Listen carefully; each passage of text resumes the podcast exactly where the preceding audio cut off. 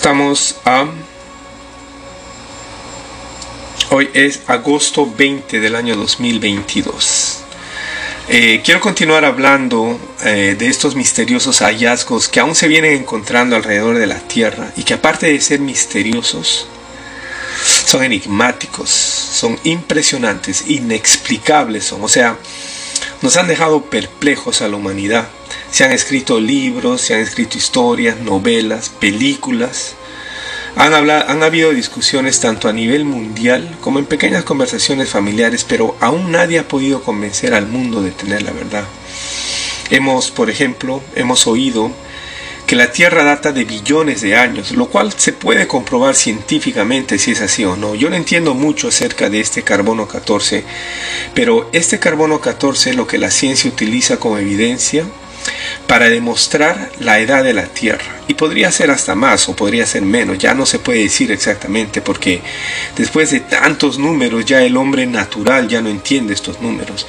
Pero científicamente la edad de la Tierra se puede comprobar mediante estos estudios del carbono 14. O sea, esto ya sería un estudio más científico que se puede encontrar en el Internet fácilmente. Yo solo estoy dando datos aquí.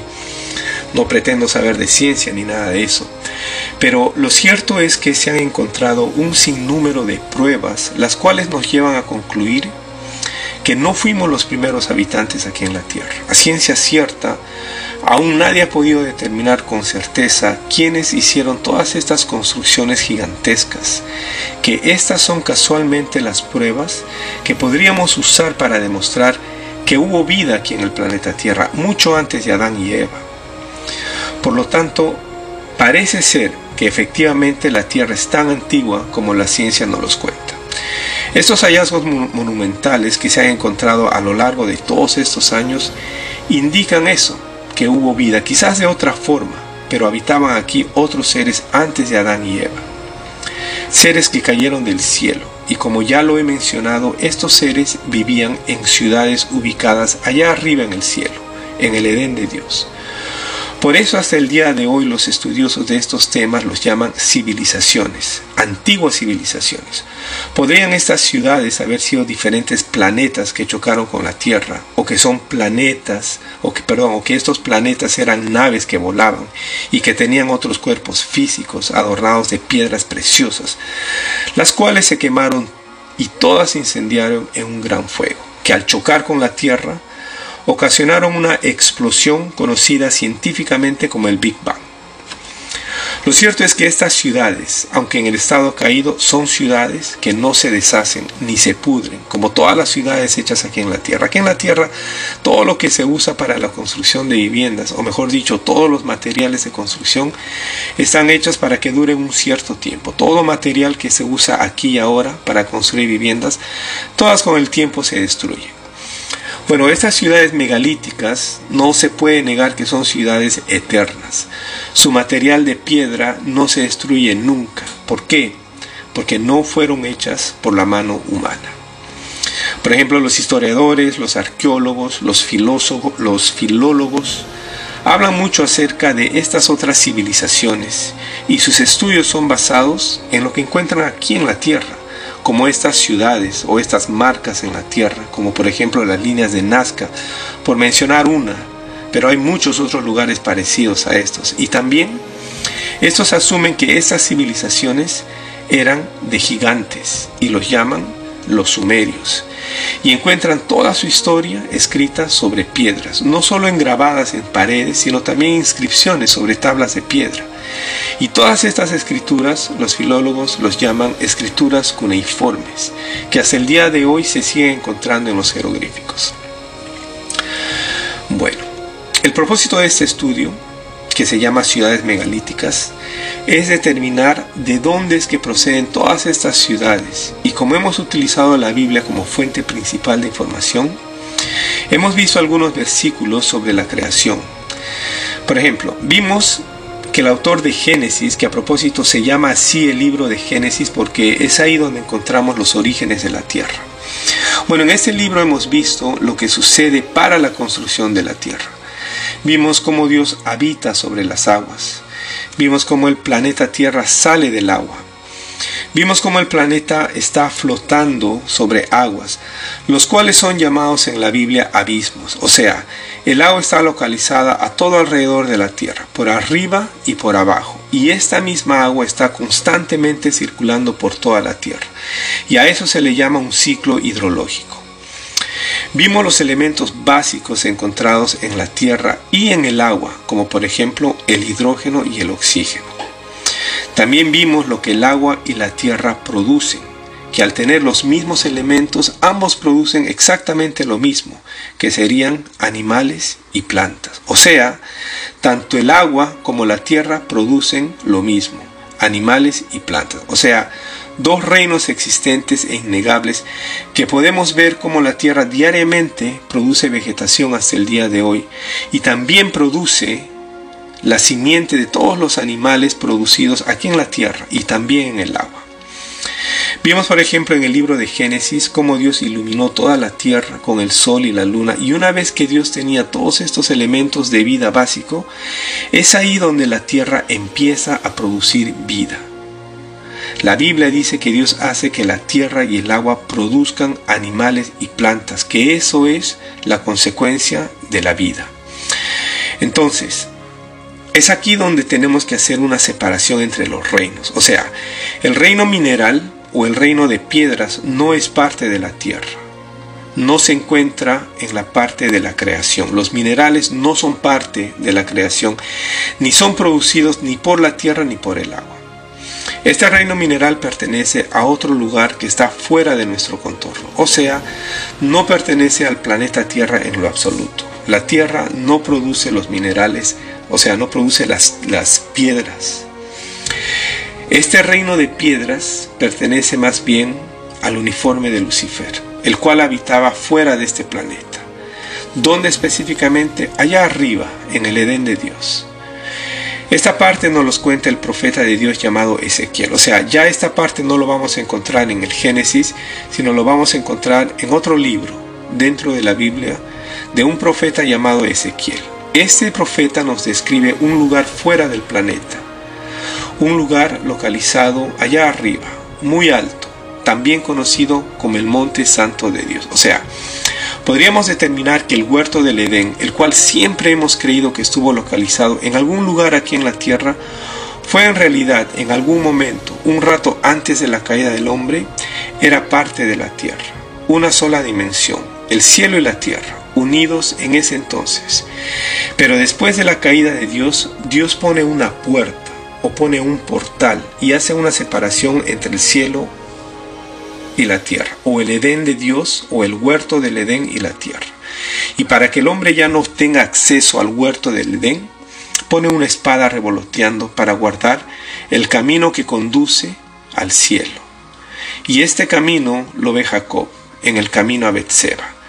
Jacob ve una puerta o ve un portal abierto hacia el cielo y ve también una escalera que empezaba aquí en la tierra y llegaba hasta el cielo o llegaba al monte santo de Dios y ve cómo ángeles de Dios subían y bajaban por ahí. Bueno, allá arriba, en el santo monte de Dios, estaba también el santuario de Lucifer hecho de piedras preciosas, de todas estas piedras que encontramos incrustadas aquí en la tierra. Esa era la vestimenta de Lucifer. Ezequiel nos los cuenta diciendo que de toda piedra preciosa fue como Dios lo adornó. Así como el planeta Tierra también produce nuestra vestimenta, o sea, la Tierra produce el hilo con el cual hacemos nuestra vestimenta y produce los animales de los cuales sacamos sus pieles y con ellas nos vestimos. De esa misma forma, podríamos decir que el santuario de Satanás, en ese entonces conocido como el santuario de Lucifer, fue hecho de piedras preciosas. De ahí mismo es que Dios usó esos materiales para vestir a este querubín. Eso es una especulación mía. Pero la Biblia dice que Lucifer estaba vestido de piedras preciosas. Este Lucifer era el querubín de mayor rango entre todos los otros ángeles.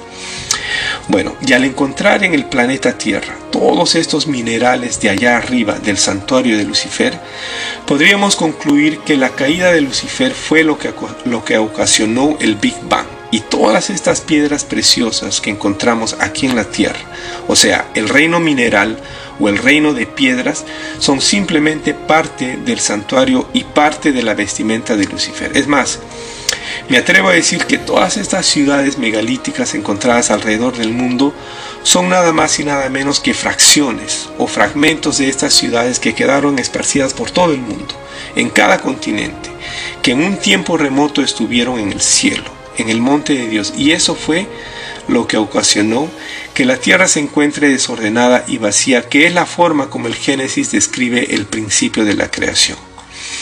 Dentro del mundo cristiano hay mucha controversia en cuanto a todos estos versículos bíblicos y sus interpretaciones. Esta es la mejor interpretación que yo he podido encontrar. Bien, también podemos ver otros aspectos, como por ejemplo, en el cielo las escrituras están hechas en piedras, o sea, todos estos jeroglíficos o escrituras cuneiformes encontradas en las paredes de piedras de estas ciudades o símbolos encontrados en algunas superficies, todo esto fue escrito allá arriba. O sea, que otra conclusión o digamos otra especulación podría ser, y esto ya sería más o menos para que la arqueología, la historia y todas estas escuelas también se pongan a estudiar estos temas, estos temas bíblicos, ¿no? Que las escrituras cuneiformes que aún se siguen estudiando son escrituras de ángeles. Por eso es que es tan difícil de poder determinar sus orígenes. O sea, allá arriba en el cielo las escrituras son sobre piedras. ¿Cómo podríamos sustentar estos bíblicamente? Bueno, Dios le entrega a Moisés la ley escrita dada a Israel en tablas de piedra. Y estas piedras Moisés las recoge allá arriba en el cielo. No es que Dios descendió al monte de Sinaí y se las entregó, pero Dios también descendía al monte de Sinaí. Pero cuando Dios le entrega las tablas a Moisés, Moisés es traspuesto desde el monte de Sinaí hasta el santo monte de Dios. Y allá arriba Dios le entregó las tablas de piedra. Moisés fue llevado en una nube de zafiro hasta el monte alto de Dios o hasta el Edén, porque parece ser que escribir sobre estas piedras localizadas en el cielo es algo normal, es algo común. Nuestro nombre, o sea, el nuevo nombre que tendremos al entrar al cielo o a la vida eterna, Dios nos entregará una piedra blanca en la mano, la cual tiene escrito nuestro nuevo nombre. Como quien dice, nuestro carnet de identidad será inscrita en piedras. Dios usa sus dedos como lapicero para escribir. Por ejemplo, el rey Belsasar ve cómo el dedo de Dios escribe sobre piedras, y la Biblia nos dice que Dios escribió las tablas dadas a Moisés con sus dedos. Así que parece que todas estas escrituras escritas, o mejor dicho, inscritas o engrabadas sobre piedras, que están impresas en estas ciudades de piedra, son escrituras de ángeles e idiomas de ángeles.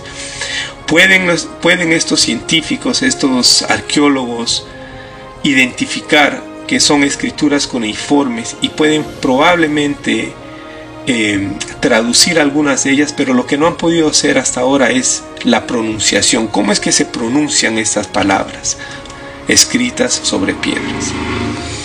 Bueno, también hay estos estudiosos, por ejemplo los, los asiriólogos o los sumeriólogos, que son los que estudian todas estas antiguas culturas o civilizaciones. Bueno, estos sostienen que los sumerios fueron los primeros habitantes y la primera cultura de la tierra, y muchos creen que llegaron del cielo. Se les relaciona con los Anunnakis y el planeta X, juntamente con una raza de reptiles y humanos, una especie de humanoides. Se les reconoce que eran mucho más grandes que nosotros los humanos, y la historia puede corroborar todo esto por los hallazgos. Todas estas ciudades, todos estos monumentos, dólmenes, pirámides, todo esto está relacionado con los arquitectos que cayeron del Edén de Dios. Estos estudiosos los llaman los caídos o también los que descendieron del cielo. Como ya lo dije anteriormente, cada uno de estos datos requiere un estudio muy profundo y complejo. Estos son únicamente datos y conclusiones bíblicas, las cuales nos dan más luz al estudio del origen de estas ciudades. Todos estos personajes son los ángeles que acompañaron a Lucifer en su rebelión contra Dios.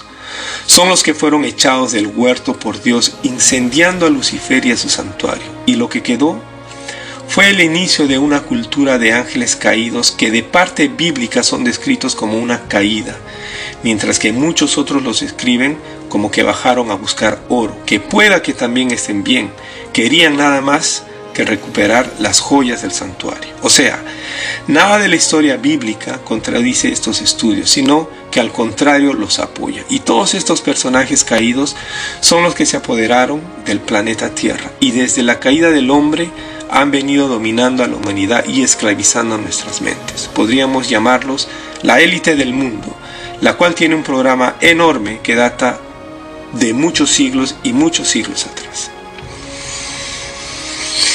Bien, todos estos personajes que habitaron la tierra desde antes de Adán tenían un cuerpo y una forma corporal física.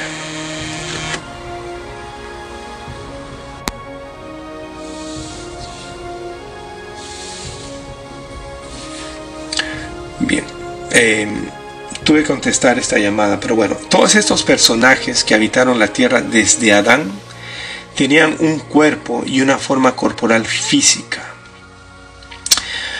En el próximo capítulo veremos cómo era esa forma física de estos seres. Veremos a un personaje que está no solo en la Biblia, sino en todo libro de todas las culturas, incluyendo la cultura de Hollywood y sus películas. Este personaje, al mismo tiempo que está en todas partes. Es un, es un personaje que aparece y desaparece.